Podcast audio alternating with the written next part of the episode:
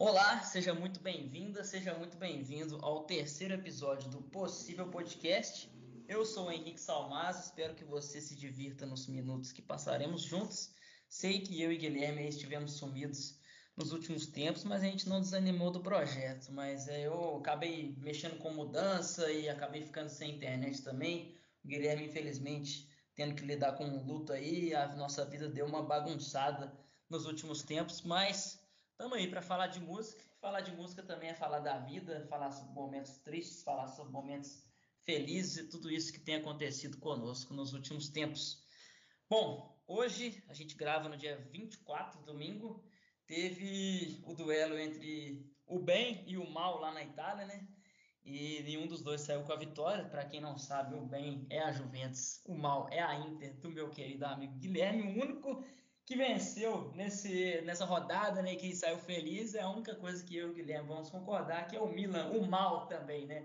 O Milan foi os, os torcedores rossoneiros foram os únicos felizes nessa rodada de merda para todos nós. Guilherme Jesus, depois de uma, uns tempos conturbados aí, estamos de volta, seja bem-vindo mais uma vez. Olá, amigos. Primeiramente, perdoa o sumiço e não desistam da gente, né? É, infelizmente, o de bala no último minuto aí, trabalhando pro lado do mal para arrancar o empate contra a Inter. E o Milan sempre se favorecendo dos mais fracos, né? Sempre sugando o pessoal. E será que volta esse ano o Milan? Dá tempo? O Milan é uma situação impressionante, porque quando ele contratou certo, deu errado. Aí quando ele contrata Ibra com 80 anos de idade, Pioli, que sempre foi um treinador nota 6, aí dá certo. Então o Milan é uma prova para mim e para você, Guilherme, que fazer as coisas erradas dá certo, viu? Porque quando contratou Higuaín, Bonucci e aquele negócio todo, não deu em nada, que eram jogadores, obviamente, muito interessantes para o contexto. Aí contrata Ibra com 900 anos, mantém aí o mesmo time de sempre, contrata Piolho, um treinador muito mais ou menos, dá certo. Então o Milan fica aí de lição para mim, para você e para quem está escutando, que costuma fazer as coisas mais ou menos fazendo as coisas erradas, dá certo. É ou não é? É, time de bagunça, né? Eu sugiro, inclusive, para a próxima temporada, Pirli Kaká para o Milan. Vai que. Pois é. Incrível, mas estamos aí. Bom, como eu disse, a gente teve aí alguns dias e semanas muito conturbados. A gente não conseguiu montar um roteiro legal como a gente fez nos dois primeiros episódios, falando de um movimento mais fechado. Então vamos fazer um episódio mais descontraído aqui, que eu acho que vocês vão gostar também. Vamos falar de gostos pessoais, vamos falar do que, que a gente concorda, discorda no meio da música, fazer alguns top 5 aí. Vamos ver o que, que dá essa, essa conversa e esse modelo também. Quem sabe a gente deixa aí para uma vez a cada três episódios, uma vez a cada cinco episódios, fazer nesse formato. Vou chamar uma vinheta aqui e nós vamos bater esse papo.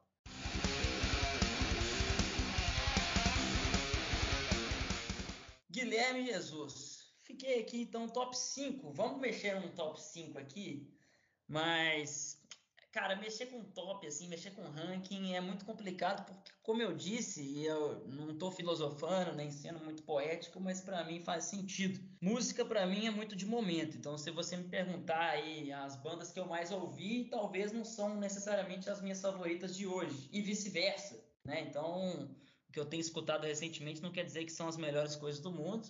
Eu, por exemplo, tenho uma tatuagem de um álbum do Green Day que eu não escuto há longos anos, mas que mexeu muito comigo e que marcou uma época muito interessante da minha vida. Então, o que, que, você acha disso, cara? Eu acho que isso é muito doido também, né? Porque as bandas, as minhas bandas favoritas, eu não costumo escutar com frequência. Assim, eu sou apaixonado com Metallica, mas sinceramente, eu não aguento mais Nothing Else Matters e companhia. Né? Muito doido isso. Cara, é, recentemente saiu um novo documentário, o que é uma loucura, assim. Vai sair um novo documentário da Disney sobre os Beatles. Que quem me conhece sabe que eu sou fanático com eles. E fui contra esse documentário porque, primeiro, Larry B é um documentário de bastidores. É, e eles vão mostrar os bastidores do Larry B, ou seja, é um documentário de bastidor do bastidor. Já tá errado aí. E quando saiu, cara, eu fiquei revoltado porque assim, eu não aguento mais ver coisa dos Beatles, sabe? Então, acho que a gente tem esse, essa relação de enjoo, talvez, com, com, a, com as bandas que a gente mais gosta, porque a gente escutou a de Eternal, né? A gente escutou até enjoar. Eu, pelo menos com Beatles, eu não, não, escuto tanto hoje em dia, é mais uma coisa mais nostálgica, assim. Eu escuto mais para resgatar uma memória, ou talvez quando eu não tenho nada para escutar. É muito louco isso mesmo. É, como eu disse, recentemente eu tenho escutado mais coisas que eu tenho que estou descobrido que necessariamente do que eu gosto, do que mexeu comigo, do que representa o meu gosto musical. Mas hoje vamos tentar falar sobre isso. Guilherme, já jogo para você. seu top 5 bandas de todos os tempos. E aí, qual que é o critério? Não é necessariamente as melhores, porque, sei lá, eu acho que Dream Theater é melhor do que Skunk, e eu escutei mais Skunk na minha vida. Então, é, eu queria falar as que você mais escutou, né? As que você, as bandas que realmente mudaram a sua vida e moldaram seus gostos musicais aí. Top 5, vamos ver se a gente consegue chegar a algum lugar. Puta merda, aí já, já começou me apertando. Vamos lá. Quinto, Daft Punk. Quarto, Black Keys, talvez. Terceiro, eu vou colocar Beat Boys. Segundo, putz, velho. Nossa, segundo me apertou. Segundo, eu vou colocar Beatles. Não vou colocar Beatles em primeiro, não, porque por incrível que pareça, a banda que eu mais escutei em primeiro é System, porque eu tive uma adolescência revoltada, vamos falar assim. Mas eu acho que são essas cinco. Bom, é bem complexo fazer isso, porque aqui fala um cara apaixonado pelo Big Four do thrash metal. Então já vai quatro bandas de uma vez? Não, não vou colocar as quatro. Eu colocaria em algum lugar do top 5 o Big Four como um conjunto só. Sei que isso é roubar, então vamos só de Metallica mesmo. Mas vamos lá. Bandas que realmente moldaram o meu estilo de encarar a música, encarar o mundo. Green Day, Metallica, Dead Fish, Charlie Brown Jr. e Sepultura. Eu acho que essas cinco seriam uma ordem necessária, e aí eu vou colocar de fora várias que eu gosto, como por exemplo as do, as do Big Four, ou até o Iron Maiden também, que foi uma banda que eu descobri de maneira tardia, depois de mais velho, que eu pirei no som. Mas eu acredito que essas cinco aí são bandas que quem me conhece sabe que eu amo Green Day, que eu amo Dead Fish, que eu amo Metallica e assim por diante. Guilherme, já vou jogar para você. A gente já falou de alguns aqui no nosso podcast, então cinco movimentos musicais, né? Cenários, estilos, décadas e alguma coisa do tipo. Vê o que, que você consegue me falar. Porra, eu vou, eu vou pro critério dos que eu mais escutei, talvez. Não, eu vou dos que mais me marcaram. Quinto disco, disco dance. É... Quarto, funk. Terceiro, acho que grunge. Segundo, thrash metal. E primeiro, rock psicodélico, não progressivo, psicodélico, dos anos 60. Não, eu vou tirar, eu vou tirar o segundo thrash metal, vou colocar Britpop dos anos, dos anos 90. Eu escutei muito mais que thrash metal, muito mais. É muito complicado fazer isso, mas beleza. É... Bom, eu vou falar aqui do movimento, porque falar movimento punk também é uma coisa muito ampla, né? Então vou colocar o movimento punk no Brasil no final dos anos 70 para o começo dos anos 80. A gente está roubando aqui, né, Guilherme? Porque a gente escreveu basicamente 80 páginas sobre isso. Mas Vou colocar isso porque aí eu estou falando de Inocentes, Garotos Podres, principalmente Ratos de Porão, num cenário final de ditadura militar e tudo mais. É um movimento que eu acho muito interessante, que a gente tem um pouquinho de moral para falar também. É... Vou colocar o thrash metal da mesma época, na verdade um pouco depois ali, final dos anos 80, com quando o Mustaine briga com o Metallica e faz o Megadeth para fazer uma banda melhor que o Metallica. Nunca conseguiu, tá? Nunca conseguiu. Vai ficar aí pro resto da vida com esse pesar, mas conseguiu fazer uma banda muito legal que se chama Megadeth. E aí veio o Anthrax, o Slayer e outras bandas mais periféricas como Creator, né? Na Alemanha tem muita banda boa, Sodom, né? De thrash metal. Então fica aí esse movimento. O Guilherme vai me matar aí agora, mas vou colocar um new metal final dos anos 90, começo dos anos 2000 ali. É algo que. Você é, até falou o System entre as bandas que você mais ouviu. É, uma, é um estilo que eu, sinceramente, não escuto mais, cara. Não escuto. Na boa, eu não, eu não aguento mais escutar corne. Não aguento mais escutar corne, mas meio que mudou a minha percepção ali na época, no ano de 2000, 2001, 2002. Foi quando eu comecei a conhecer música. Eu escutava muito. É Vou, você falou Britpop, eu vou colocar, na verdade, anos 90 alternativo de maneira geral, né? Claro que vai englobar muita coisa, mas aí eu vou colocar Rage Against the Machine, o próprio Peter Jam, alguma coisa, o Alice in Chains, tudo que a gente discutiu no episódio passado, essa geração foi muito legal. Aqui no Brasil também, começo do rap, até Charlie Brown e assim vai. Anos 90 ele teve muita coisa boa, depois de uma década bem estranha nos anos 80 pro rock, né? Não, e... não, não, não, peraí, peraí, peraí. Escolhe um, pô. Você roubou. Você roubou. O quê? Não, não, não dá pra colocar uma década inteira, não. Escolhe um. Escolhe um vou, colo... vou colocar um. Porque se fala o alternativo anos 90, não é, não é, não é assim que se fala? É, não, tem, tem as bandas alternativas, até surge Snow Patrol e essas paradas assim. Mas, pô, Snow Patrol é sofrido, mas eu gosto. Não, mas... Tem muita coisa ruim também, né, velho? É, aquela banda que imita. Que imita Pearl Jam, pô. Creed, Creed. Creed. Nossa, Creed. Aquilo, aquilo é uma breguice do caralho. Não, cara, vai, vai me desculpar quem gosta aí, mas final dos anos 90, começo dos anos 2000, só tem coisa pavorosa, velho. É absurdo. Mas. Não, então tá. então vou colocar o Grunge. Vou colocar o Grunge com o pioneiro ali, o Alice in Chains. É...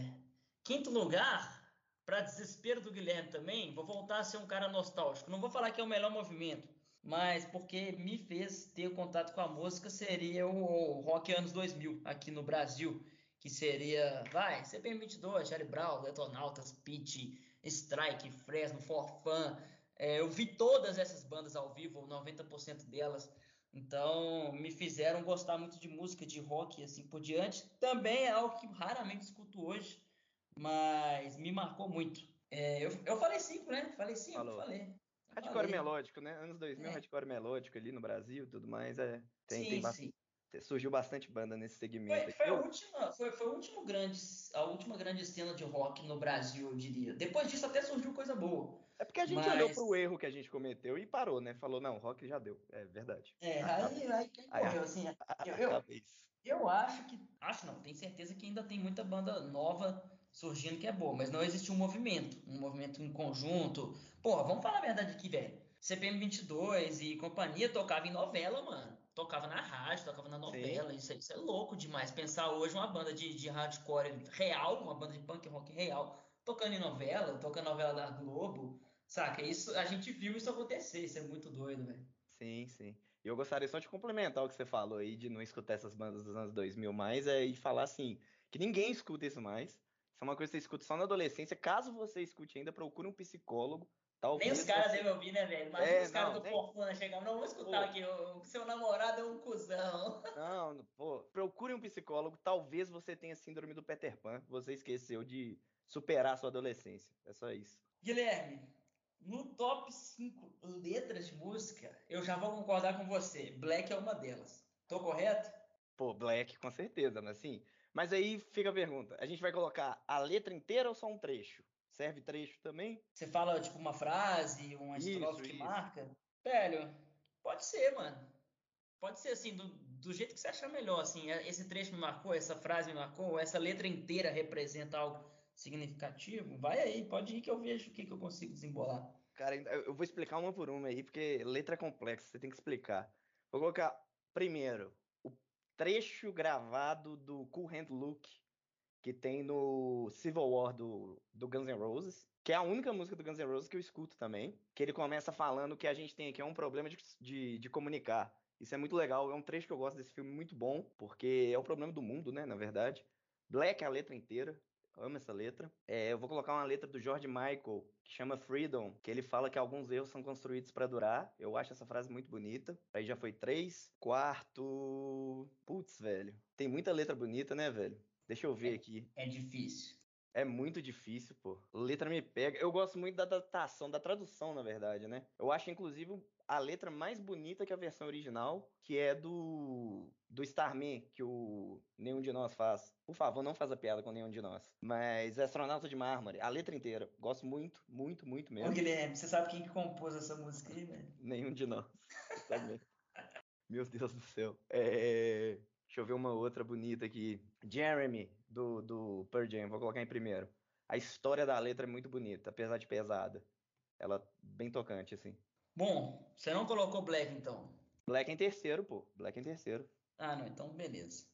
Eu, eu não tô fazendo um top 5 real, assim, até porque, é, sei lá, a gente com certeza está cometendo várias injustiças aqui, como eu comentei, a gente não fez roteiro, com certeza a gente está esquecendo alguma coisa aí, mas vamos lá, vou colocar Black também, porque é uma letra muito tocante, principalmente aquele final quando ele fala é, I know someday you'll have a beautiful life, I know you'll be the star in somebody else's sky, but why can't it be mine? E não só isso, né, Guilherme? O jeito que ele canta, você consegue sentir ele chorando, velho, praticamente, assim. É um sofrimento que dá vontade de dar um abraço, né? Essa música é foda. Black Mas... é, uma música, é uma música que vem com a interpretação, né? Sim. Porque o, o, o Ed Vedder, além de ser um excelente letrista, é um excelente intérprete. Então fica muito tocante a música. Sim, ele é algo que o, nosso querido Scott Stepp depois tentou fazer igual e, e falhou miseravelmente. Mas, bom, Vou colocar aqui uma música que se chama Welcome Home Sanitarium, do Metallica, que fala sobre loucura. Que. Quem já leu? Guilherme, você já leu, né? Com certeza, provavelmente você já leu o Holocausto Brasileiro sobre. sobre é... Caralho, esqueci o nome da cidade, porra. Barbacena. Barbacena, Barbacena isso, sobre Barbacena. Você já, você já leu esse livro? Já, já sim. Já sim. Cara, eu boto fé que os caras da Metallica nunca leram, mas é basicamente isso, assim. Se você. Eles falam sobre a questão do do, do hospício e até onde você pode determinar o que, que é loucura, o que, que não é. Então, é, sobre sanatório, né? Até o nome da música leva Welcome Home Sanitarium, uma letra maravilhosa que, em conjunto com o instrumental, também casa muito bem. Eu vou colocar uma que a gente falou no episódio, primeiro episódio, que é Tentative, né? E até o Guilherme entrou em alguns detalhes também sobre como ela é construída, né? É, We're Going Down and the Spiral to the Ground, né? Então, falando sobre bomba, sobre guerra e sobre as, as contradições que tudo isso carrega. Essa é uma música que me pega muito, velho. Uma música que me pega muito mesmo. Tentative do Sistema Fadal, mas do Sistema Fadal também, nesse estilo, dá para colocar várias diferentes. Black, Welcome Home Sanitarium, uh, Tentative. Vou colocar uma música que se chama. Eu não sou fã de Foo Fighters, não. Na verdade, acho até meio chato, meio, meio superestimado. Mas tem uma música deles que se chama Stranger Things Have Happened, que é a melhor música que eles já fizeram, muito aleatória, assim, não é muito conhecida. Mas para mim ela tem uma letra que me pega muito, que é, também fala sobre contradições e sobre, de certa forma, paradoxos, né? Que ele fala o tempo todo, I am not alone, dear loneliness, né? Eu não tô sozinho, querida solidão. Depois ele inverte, You are not alone, dear loneliness, ou seja, eu não estou sozinho porque eu estou sempre acompanhado da solidão e ela me persegue, isso, e como que isso é difícil, tratar sobre solidão e essa solidão às vezes compartilhada. É muito louco essa música, tem um solo lindo, é uma música acústica, né, bem violão e voz, muito legal. É, eu tenho certeza que todo mundo aí conhece Foo Fighters, mas pouca gente conhece essa música específica. última música é uma música que se chama Darkness Within, de uma banda que se chama Machine Head, também pouquíssimo conhecida, só quem conhece é uns caras doidos igual eu, que é apaixonado com metal. Machine Head é uma banda de metal anos 90, mas que alcançou o auge ali, acredito que nos últimos 10 anos. Essa música Darkness Within, ela fala sobre a importância da música. Acho que você gostaria muito, Guilherme, que ela conversa muito comigo, acredito com você também, sobre crenças religiosas, que é um desabafo do, do Rob Flynn, né? O, vocalista, um cara inclusive muito legal, ligado com várias causas sociais, tudo mais. Ele fala sobre o, o desapontamento dele com é, religiões e com com fé e aquele negócio todo. E aí ele no final conclui, ele faz quase que uma declaração de amor à música. Ele conclui que a religião dele realmente é a, o que salvou ele de depressão, de droga, de, de, de suicídio e tudo mais, foi a música. E aí ele fala que ele não tem problema nenhum em falar que music is my savior, né? O meu salvador é a música. É uma letra muito legal, assim, uma letra, uma música muito intensa, né? As partes pesadas são muito pesadas, as partes lentas são um dedilhado bem delicado também. Enfim, falei muito. Esse é meu top 5, mas também tem várias outras aí. Pô, deixei de fora Dead Fish, que é uma banda maravilhosa, que para falar de, de, de problemas sociais, de política e tudo mais, Aqui no Brasil, para mim, disparada é a melhor, principalmente em tempos bolsonaristas aí. Várias músicas de 10, 15, 20 anos atrás que fazem mais sentido hoje do que em outros tempos. Enfim, falar de letra, a gente pode falar. Queria, perdão, eu queria fazer duas menções honrosas, honrosas aí. A primeira é para Dearly Beloved, do, do Green Day que é do Jesus of Suburbia, né? Para quem não sabe, são várias músicas coladas em uma só. E, e esse trecho inteiro é muito bom. Eu costumo falar para Henrique que, que Jesus of Suburbia começa e termina em Dearly Beloved, porque é um puta de um trecho. E o tempo não para do Cazuza, o pessoal vai querer me matar porque Cazuza batidaço, né, com letra. Puta que pariu. Mas o, o tempo não para do Cazuza tem um dos começos de letra mais impactantes para mim. Disparo contra o sol, sou forte, sou por acaso, minha metralhadora cheia de mágoas. Para mim é um dos começos de música mais fortes que tem na música brasileira, porque é basicamente ele gritando contra os céus, ele lutando contra algo inevitável e ele gritando cheio de mágoas, né, o que ele tem para disparar. Isso é muito bonito, é, o jeito que ele escreve é muito bonito nesse começo. Podia não ter continuado a música, mas Até aí tudo bem. Já começa com o pé na porta, né? Bom, Exatamente. Guilherme, falar sobre álbuns, eu não vou te perguntar necessariamente os melhores, mas os que você acha que mais ouviu na vida. Por exemplo, eu tenho certeza que um dos álbuns que eu mais ouvi na vida se chama Felicidade Instantânea do CPM 22. Esse é o melhor álbum do mundo? Não, mas eu acho que é o que eu mais ouvi na vida.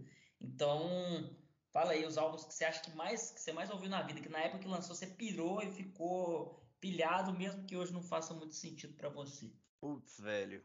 Graças a Deus, nesse aí eu tenho bem preparado, porque os álbuns que eu mais ouvi na música eu já, já era ratão de música, já estudava muito, já analisava, era chato com música já. Que é, vamos lá, quinto, Turn Blue do Black Keys. Em quarto, eu vou colocar o Random Access Memories do Daft Punk. Puta álbum do caralho. Em terceiro, Pit Sounds do, do Beach Boys. Em segundo, putz, aí me travou. Eu falei isso tudo e me travei no, no final. Segundo é muito, é muito forte para colocar qualquer álbum. Deixa eu ver aqui. Talvez o Clube da Esquina, Milton Nascimento Lobo Borges. escutei muito esse álbum. Maravilhoso, prim... pelo amor de Deus. Esse álbum é muito bom, pô. E em primeiro, sem sombra de dúvidas, é Abbey Road. Esse álbum, assim, eu escutei todo, de trás para frente, frente para trás, eu escuto toda semana. É, assim, é o álbum que eu mais escuto na minha vida, até hoje. E menção honrosa pro Rhythm Chemistry do, do Oasis. Não vai faltar Oasis aqui, pra, pra sua infelicidade. Oasis, pelo amor de Deus. O Oasis é tão merda, cara, que o Skank é uma cópia do Oasis e o Skank é melhor, velho. Impressionante, cara. Uma cópia latina e é melhor. É melhor, não tem Você problema tá de sacanagem nenhum. comigo de falar isso. Pô. Você Skank tá de sacanagem. é melhor que o Oasis, muito melhor. Nem compara. Mas, bom, como eu disse, Felicidade Instantânea, eu tenho certeza que esse talvez, que é top 5 com certeza, mas talvez seja o álbum que eu mais escutei na época. Esse álbum ali 2004 ou 2005, que é o álbum que tem Um Minuto para o Fim do Mundo, Irreversível, Não Vai Embora, né, Cidade em Chamas. Cara, eu escutava esse disco rigorosamente todo dia nessa época, tinha meus 10 anos ali, escutava no Discman. Que saudade, hein, Guilherme? A gente chegou a pegar a época que, por exemplo, hoje eu compro CD mais para colecionar e para ter mesmo, mas na época a gente comprava para ouvir, né, velho? Era o único jeito, a gente comprava para escutar mesmo, sentava, escutava a faixa 1, 2, 3, 4, 5, 6. Bizarro pensar nisso, né, hoje em dia. A gente pegou o final, né? Tem, tem coisa que, graças a Deus, tinha que acabar mesmo, né? Eu sou muito mais feliz com o jeito que a gente consome música hoje, apesar de ter falido a indústria dos álbuns, né? Mas isso é discussão para outro momento. Mas eu sou muito mais feliz com o jeito que a gente consome música hoje, é muito mais fácil. Esses dois que eu vou falar aqui eram discos que eu escutava mesmo no CD, porque era o único jeito de escutar na época. Eu era bem novo, estava pilhado com rock e achava que inclusive era a coisa mais pesada do mundo era isso daí, ZP22 e Linkin Park, que é o outro que eu vou falar que vai ser o, o Meteoro. Poderia falar o Hybrid Theory, mas vou falar o Meteoro. Os dois eu escutava demais. Ele, acho que é um é 2001, outro é 2003, alguma coisa do tipo. Na época, Linkin Park era uma, uma febre gigantesca por aqui. Então, escutei demais esses álbuns, né? Bom, cara, agora eu vou pensar aqui. Eu acho que eu vou colocar aí nesse mais quando eu comecei a escutar mais, mais música mesmo e, e sem ser essa época mais jovem, eu acho que o And Just For All do Metallica tem que entrar. É um disco que eu escutei pra caralho, é um disco controverso também. Ele não tem baixo, né? inacreditável isso, metal sem baixo. Mas foi quando o Cliff Burton morreu, entrou o novo baixista e eles acabaram sabotando ele, uma loucura. Mas esse álbum eu escutei todo: Blackened, And Just For All, uh, Eye of the Beholder.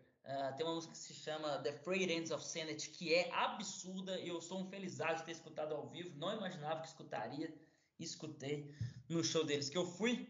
É... Green Day, Duke. Eu escutei muito Duke, apesar de que da nossa época é o American Idiot, né? O Duke é 94, salvo engano. O American Idiot foi o que bombou na nossa época. Mas eu acho que eu escutei mais o Duke do que o American Idiot, apesar de não ser de não ter sido lançado na, na minha época.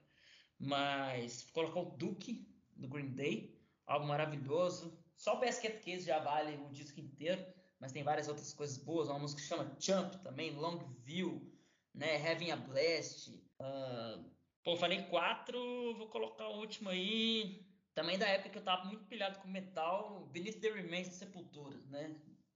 Um álbum que na minha época mais fanática, eu falava que era o melhor álbum de metal de todos os tempos e tudo mais. Beneath the Remains Sepultura me fez enxergar metal de um outro jeito. Eu pirei mesmo, meados de 2013, 14, quando eu mergulhei fundo nisso daí. Bom, eu acho que esses foram os álbuns que eu mais escutei. E como eu disse, alguns deles não são exatamente os melhores. Eu, hoje em dia, não devo ter saco para escutar aquelas músicas manjadas do Linkin Park, que são o verso do Mike Shinoda fazendo os rap, um refrão grudento do Chester, depois volta para os versos, depois volta para o refrão, e aí uma parte mais fora da caixa, que é o, o Chester berrando e fazendo um gutural meia boca, depois volta para o refrão. Rigorosamente, todas as músicas do Linkin Park desses primeiros dois discos são assim. Pode pegar para ouvir agora que você vai confirmar. Então, uma música é legal, duas também. Eu acho que escutar o disco inteiro eu não tenho mais saco. Não sei você, Guilherme. Cara, não, não, não consigo escutar Linkin Park hoje em dia, assim, por, é, não, não dá. Mas assim, eu tenho uma mágoa muito escondida com o Duke, que é o seguinte: o Billy Joe, na verdade é com o Billy Joe. O Billy Joe lançou para o mundo o estilo de canto do engasgado com frango na boca, sabe? E aí, por culpa dele, tem, temos Alex Turner hoje em dia, por exemplo, que são ótimos Ali começou tudo. Exato, mas péssimos cantores, pô. Pelo amor de Deus, o Billy Joe, quando ele canta, dá vontade de socar as costas dele, pra ver se ele cospe a meia que tá na boca dele. e te fazer uma pergunta, qual o melhor álbum do Linkin Park para você? O melhor álbum do Linkin Park, com certeza não é esses dois, né? Então eu acho que eu ficaria, acho que aquele live, eu acho que eu ficaria com The Hunting Party em 2013 ou 14, é, que tem, puta, tem Until It's Gone, que é uma música do caralho, tem uma música que chama Rebellion, junto com Daron Malakian, velho, que é linda. Eu acho que o melhor álbum, porque o The Hunting Party, ele é o Linkin Park de 10 anos depois, então é o Linkin Park raiz, só que mais maduro, com mais experiência e, e tal. Eu acho que esse álbum, não sei, nunca fiz o teste nos últimos anos, mas esse álbum é um que eu acho que eu conseguiria escutar de cabo a rabo. Por que a pergunta? Qual que você acha que é o melhor? Concorda cara, do Hunting Party? Minutes to Midnight, velho. Que, que álbum, cara. É um, um álbum antes deles virarem YouTube, e só deixando claro, isso não é um elogio. É... Cara, eu acho que o Minutes to é Midnight é o mais YouTube, velho. Esse álbum é muito YouTube, pô. Você pega pra ouvir Shadow of the Day, é a lata do YouTube, tipo. Tum, tum, tum, não, mas é, é, é, o começo do YouTube, né, pô? Mas é, é, porque você tá na cabeça. Sabe que, com o que você tá na cabeça? com um clipe de What I've Done. Sim, também. Tá é... vestido de Bonovox. tá basicamente vestido de Bonovox. Então é, é, isso fica mesmo. Mas, pô, pra mim aquele álbum é muito bom, velho. Eles Live cons... All the Rest marcou época também, mano. Essa é uma música que eu ainda gosto. Live pô, ele, eles conseguiram dosar tranquilamente. Live All the Rest, que inclusive é uma música que ele fala de quando ele se for, né? Quando Sim. ele morrer, when, assim. When my time's gone, forget é. what I've done, etc. É triste isso, pensar isso agora. Mas esse álbum é do caralho, velho. Pra mim é o melhor deles. Nossa, é muito bom mesmo. The Little Things Give You Away. Eu tô com o álbum aqui agora. The Little Things Give You Away. É muito Let It Out. Essa música. Let It Out. Putz, uma música boa, pô. Given Up quando eles conseguem dosar é, perfeitamente o U2 e o Linkin Park, sabe? É antes Porque ainda é rock, né? totalmente. Né? É, sim. É, sim é, mas eu acho que eu fico com The Hunting Party. O último disco deles é muito ruim, cara. Muito ruim mesmo. É, One More Light. Muito fraco mesmo. Não gostei. Ah, cara, dali pra frente é o que veio. Não, não dá, não dá. Não, não tava dando. E é um disco muito triste, assim. Se você for pegar para ver as músicas, dava para ver claramente que o Chester estava numa situação quase que irreversível, infelizmente. Mas o álbum é fraco, as letras são fracas e, e sei lá, não peguei pilha. Também escutei só uma vez ou duas na época e larguei de mão. Infelizmente ele faleceu logo em seguida. E só fazer uma menção honrosa aqui rapidinho para uma ídola que eu tenho, assim, para quem me conhece sabe que eu sou muito fã da Lily Allen, que é um álbum dela que chama It's Not Me, It's You. Esse álbum é do caralho. Que álbum, velho. Que álbum. Só isso. Cara, é um álbum que eu escutei pra um caralho também, que é tipo um irmão. O, primo do Duke ali é aquele disco do, do Blink com aquela mulher na capa, velho. É, caralho, que tem All the Small Things e tal. Porra, não é possível. Animal of the State. Eu escutei muito esse álbum também na época. Pô, Don't Leave Me, Aliens Exist, Going Away to College. Só aquele punkzinho bobinho de filme americano da época e tal, entra no meu top que eu mais escutei. Ô Guilherme, top 5 que agora que a gente fala, hein? Falar de solo? Vamos falar de guitarrinha? Rosqueiro, pô? Então, então vamos, então vamos. Putz, pior que. Eu não, sou fã, eu não sou o cara mais fã de solo, não, véio, pra ser sincero, assim, não tenho tanta pilha. Eu acho que eu sou mais fã de riff, sou mais fã de bate-cabeça, porque tive uma época de ser maluco com metal desses mais sujo. Mas podemos falar de solo, vamos lá. Cara, o pessoal vai querer me matar porque, pô, gente que curte rock curte guitarra. Inclusive é, é o instrumento que eu mais toco, né? É meu instrumento principal, mas assim, eu, eu não sou fã de guitarra em música mais, velho. Sério, é, pra mim já deu, assim, chega. Mas vamos lá. Pô, analisando mais ou menos, tipo, o tanto que o solo encaixa na música, etc. Pô, vou colocar aqui Hotel Califórnia, porque você citou a música aí do que fala de loucura, Hotel Califórnia também fala de um cara internado no hospício. E o solo vem no momento em que ele descobre que ele não pode sair do hospício, em que ele descobre que ele está internado, que ele está trancafiado no hospício. E aí vem um solo duelo de guitarra, assim, falando inclusive uma curiosidade. É, o Don Felder, se eu não me engano, teve que. Ele fez esse solo no improviso e ele teve que reproduzir esse solo escutando ele por telefone, porque eles estavam gravando em outra gravadora. E falaram para ele: a gente quer o solo do jeito que você fez no improviso ali.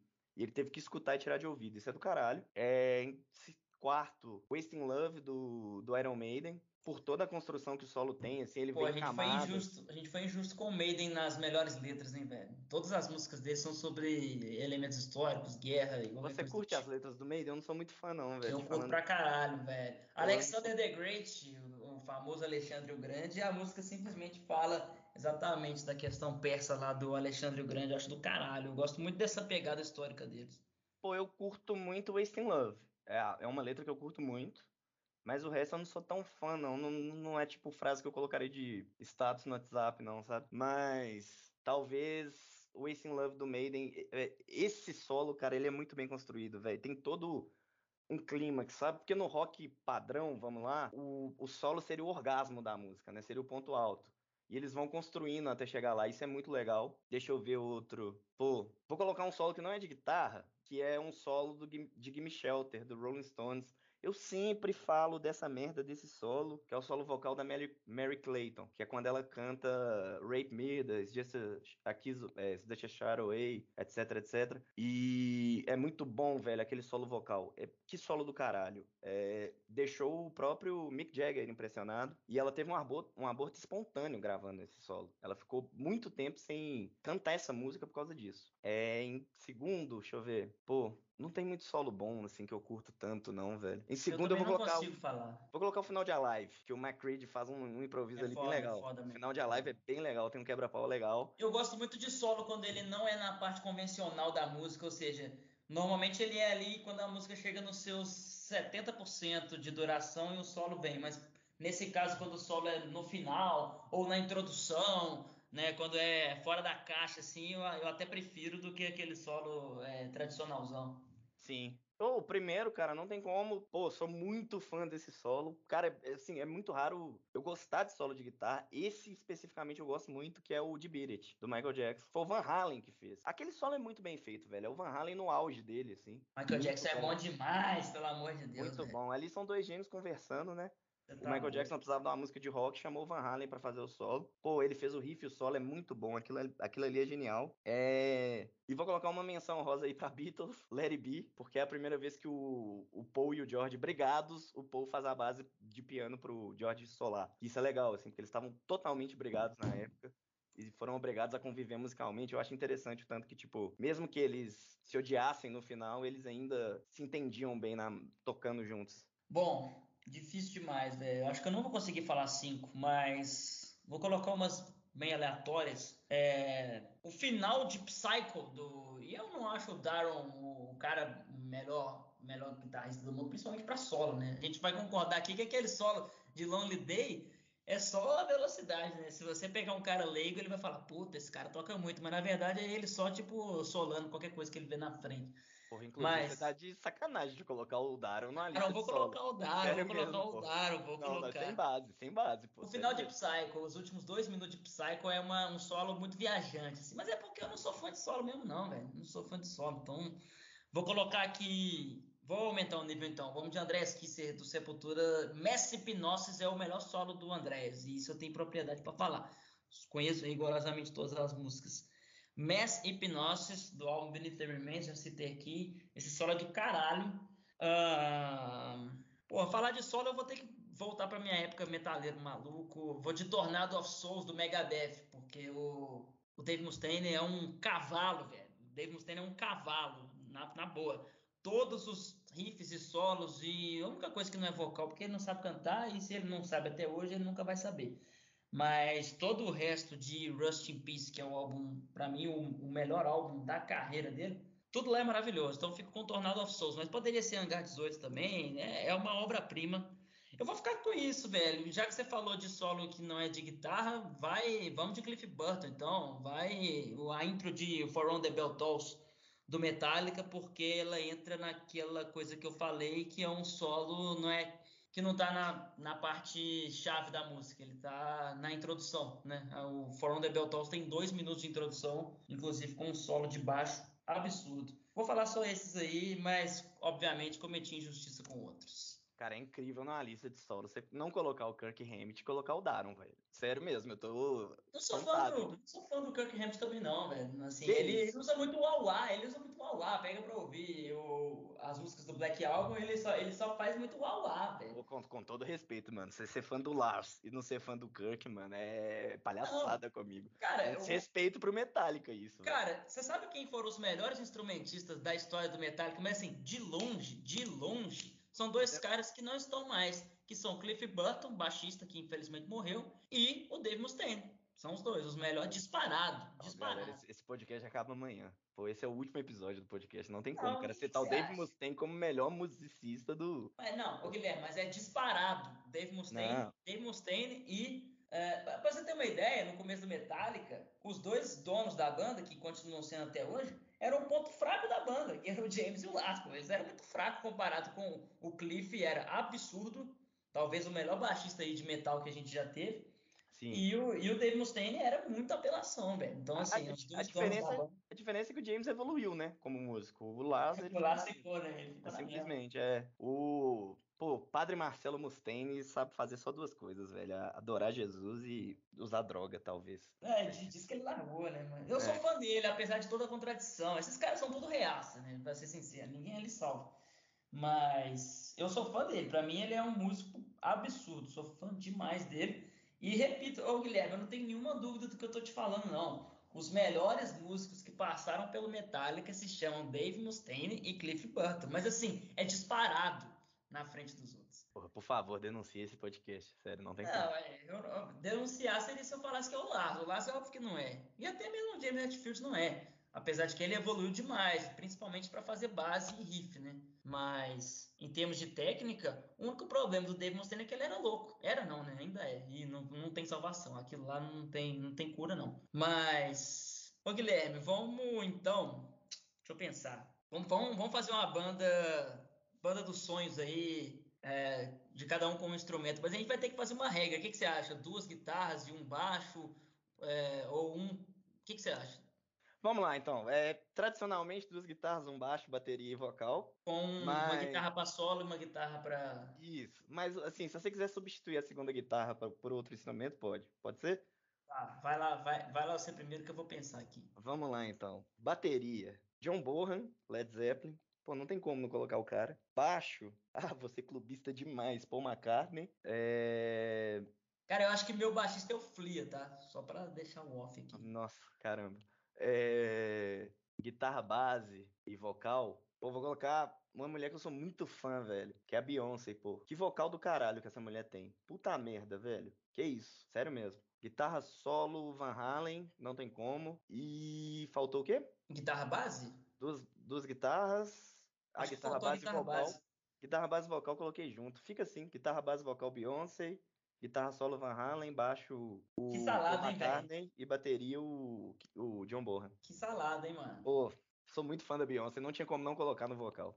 Putz, deixa eu pensar aqui, velho. É muito doido, porque igual a gente tava falando, eu lembro que na minha infância era meio que clichê que o Slash era o melhor guitarrista, né? Tipo assim, o Slash, eu conheço, eu te consigo te falar aqui, sei lá quantos que são melhor que ele, mas na época no pouco que eu entendi de música, todo mundo falava que o Slash era o melhor guitarrista do mundo. Eu achava que era mesmo. Falava, putz, o Slash é do caralho. Hoje em dia eu tô cagando pra Slash.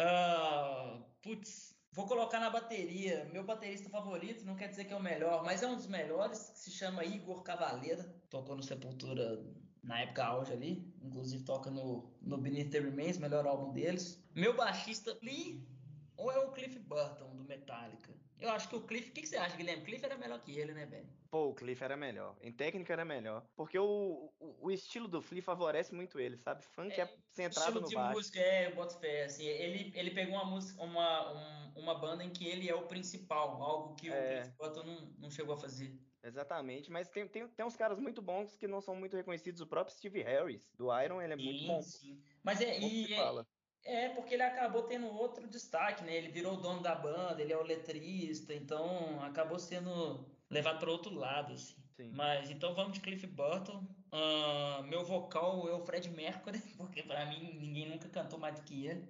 Uh, guitarra solo, pra te deixar com raiva, velho. Você vai ter que engolir. O Dave Mustaine é um absurdo. Você vai ter que aprender isso. Você vai ter que escutar os álbuns do Megadeth de novo, tirar seu tirar seu, sua birra, eu também não gosto dele. Ele é um otário, ele é um otário, ele é um reaça, ele é um trampista, um maluco. Mas ele é um músico absurdo. Eu só não sei como é que tá vivo até hoje, do jeito que é idiota. Você quer colocar ah, o Kurt Cobain no, no, vocal também? Como é que é? O Kurt Cobain é na, na guitarra base.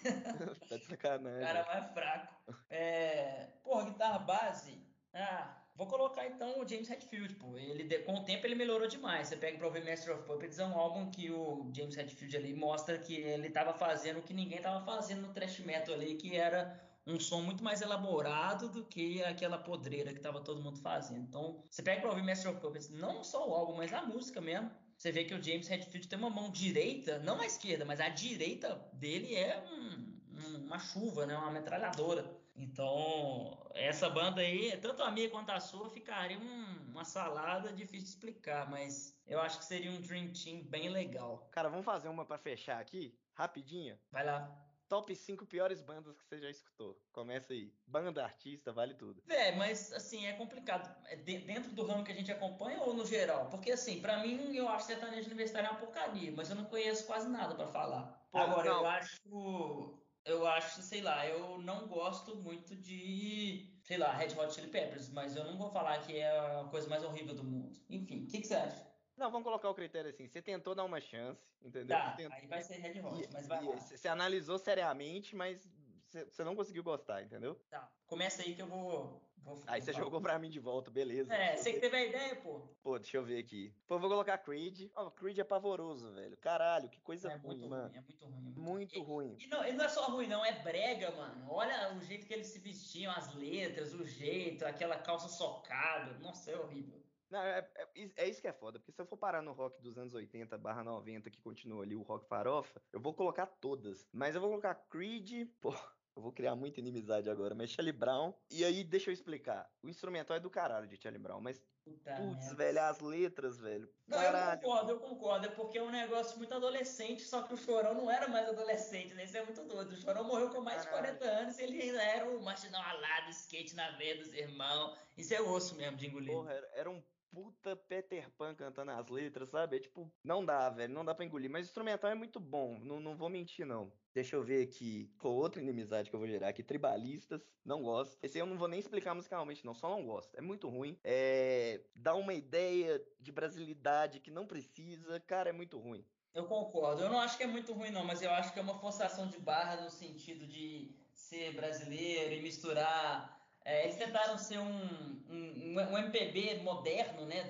Acho que de 2000, 2002, qualquer coisa do tipo. E eu acho que foi uma forçação de barra que não cabia pra época. E, cara, é, é uma galera que vai de uma linha de pensamento musicalmente falando, que, e pode até ficar para outra discussão, para outro episódio, que vem da bossa nova, que é, que é a ideia de que, assim, ser brasileiro é ser pau mole, sabe? Ser brasileiro é ser, tipo, pacífico, é sabe? É, aglutina uns, uns gêneros que não, que não falam nada disso, subverte uns gêneros que não precisava, enfim. Não gosto. Em quarto, e aí é um guilty pleasure, inclusive, porque eu sou muito fã, não sou muito fã, eu curto muito essa banda, mas eu sei que ela é horrorosa, que é The Darkness. Esse The Darkness mesmo, do I Believe in a Called Love, cara, é muito ruim.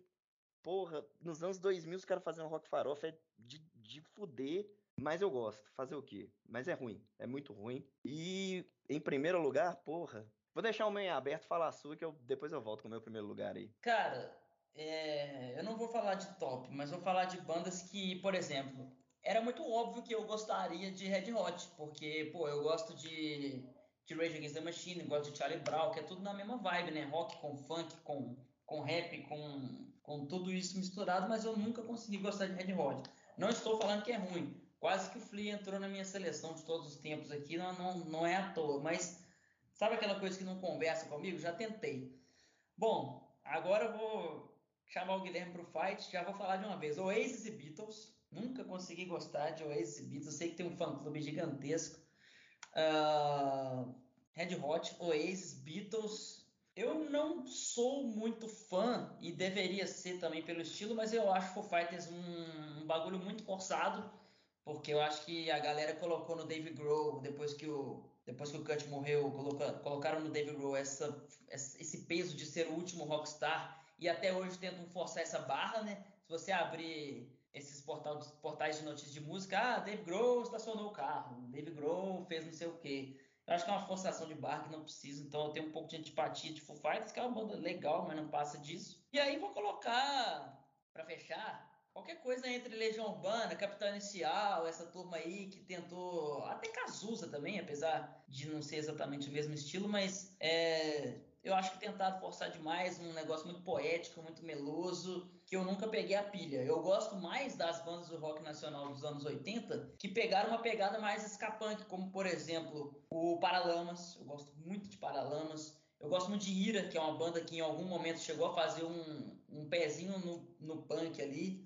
Mas Legião e Capital eu acho que tentaram forçar a barra demais. Falei acho que mais do que cinco aí, mas eu fico por aqui. Cara, é. Pô, o Ira tem uma música que chama Vida Passageira, que é do caralho. Que música, velho. Ira é muito bom. Ira é muito, I, Ira é muito bom. E top 1 aí, J Quest. Velho, não dá, galera. Não dá. Se Vai, você mas... gosta, me desculpa. Não, mas o Guilherme, eu vou falar a verdade. Eu nunca nem tentei. Você já tentou? Eu nunca nem tentei. Pô, eu, eu soube que era uma merda. Ah, não, teve uma época na minha vida que eu falei, tá bom, velho, deixa eu escutar J Quest aqui pra ver de qual é que é, mas assim, velho, não, não dá. Mas tá, já que você não, já que já que ficou é muito batido de fato, Guns N' Roses, velho. Eu citei uma música deles aqui agora, eu sei, mas putz, velho, que coisa chata, que coisa feia, muito farofa mesmo, muito Nossa, breve. que coisa ruim, velho. Sério, porra, é muito pavoroso. Teve uma época, assim, não dá, não dá. Simplesmente não dá. O Wise Strawdon salvou essa banda por muito tempo e depois podia ter acabado. E hoje em dia eles fazem cover deles mesmos, assim. É, bizarro. É, e, fica, e fica parecendo que a gente quer bater em tudo que é mais mainstream, mas no episódio passado a gente rasgou elogio pro Nirvana. Inclusive, digo mais, o Nirvana é uma banda boa que ela é superestimada por quem não entende muito de música, né? Aquele cara que curte só rock farofa vai falar que o Nirvana é foda. Mas a galera do ramo da música, não sei se você concorda comigo, eu acho que é até subestimado, assim. Eu acho Nirvana uma banda do caralho. O, o primeiro álbum, principalmente, a galera que curte punk rock não dá o devido valor. É um álbum punk mesmo, bem fechado, bem rasgado. E o Nirvana não entra nessa lista. O Nirvana, para mim, é uma bandaça, ao contrário de outras que tentaram fazer a gente engolir ela abaixo, como você citou bem aí uh, Guns N' Roses e até aqui no Brasil Capital e assim vai. Cara, acho que mais pelo conceito. O Nirvana me agrada muito pelo conceito. É uma das minhas bandas favoritas. Mas tal qual, por exemplo, Sex Pistols e, e Ramones, eu escuto mais pelo conceito do que pela qualidade, sabe, da música. Porque é legal que eles tentaram construir ali. Mas eu entendo quem não gosta de Nirvana, assim como eu entendo quem não gosta de Beatles, assim, porque é, ao longo prazo é ruim. E eu entendo isso. Beatles vai ficar bom na segunda fase deles.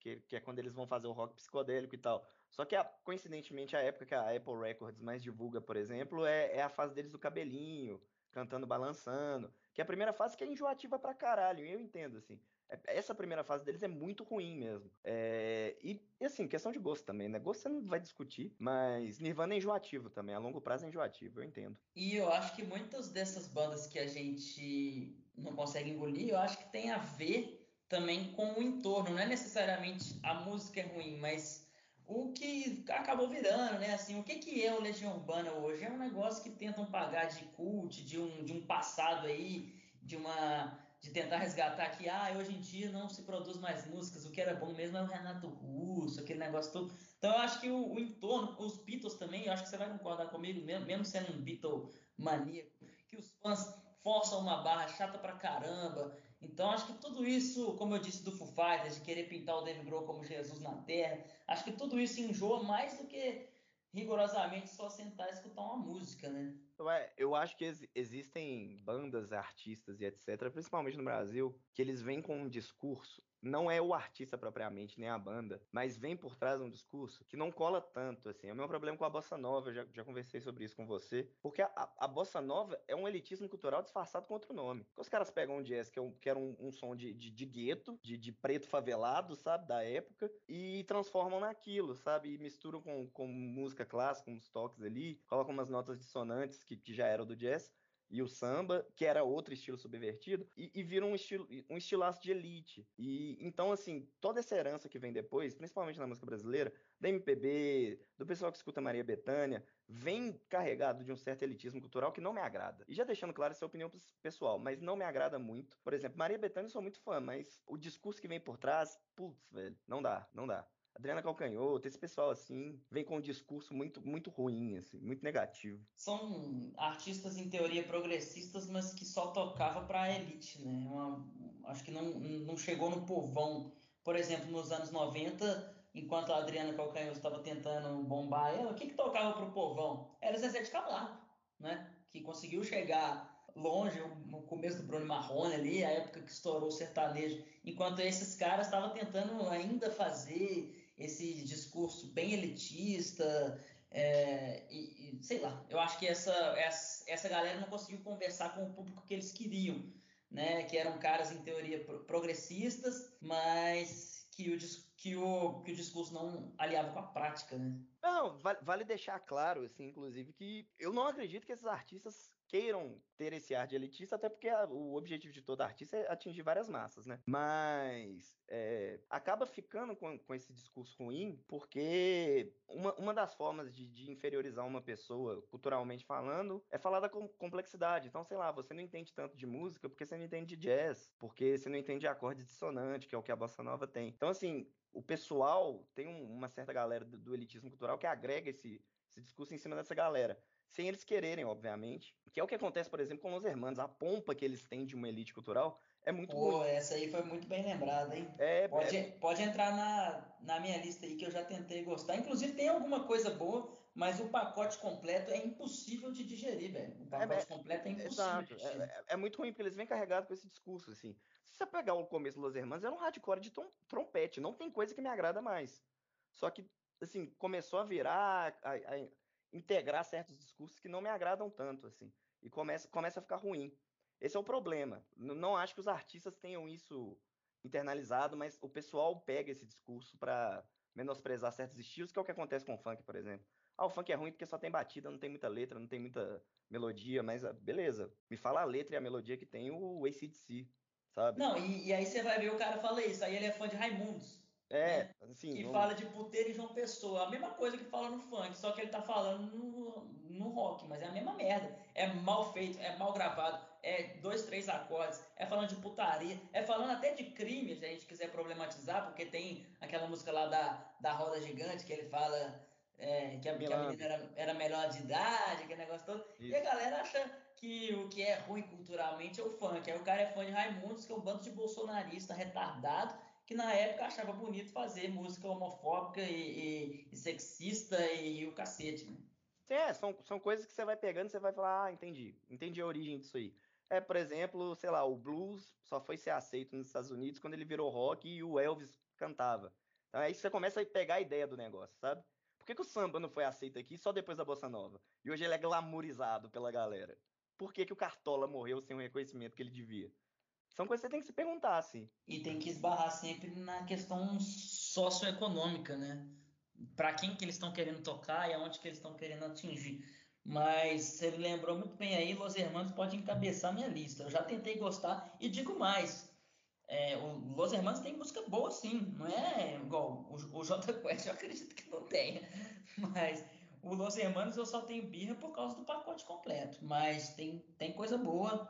Los Hermanos é, tem, tem álbuns bons, tem músicas boas, mas acabou chegando num patamar. E outra coisa, Guilherme, o Los Hermanos faz o que eu abomino, que é fingir que vai acabar e fazer uma turnê de despedida, cobrar um salário no ingresso para todo mundo igual bobo ir lá, putz, vai ser a última vez que eu vou ver os caras, sou fã, e eles sabem que eles têm fãs espalhados no Brasil inteiro. Aí o bobo vai, compra o ingresso, daí a um ano a banda volta. O Los Hermanos já fez isso duas vezes, velho. Isso para mim é uma sacanagem com quem não tem dinheiro e acabou vendendo um rim para conseguir ir ver. E isso virou moda recentemente, já vi outras bandas fazendo também. Pô, mas até aí sou fã dos caras, inclusive, deixando claro pro pessoal antes. Mas o Exalta Samba fez a mesma coisa, sabe? Até separar de fato. É... Mas é, é, é a última turnê deles sempre até acabar o dinheiro, né?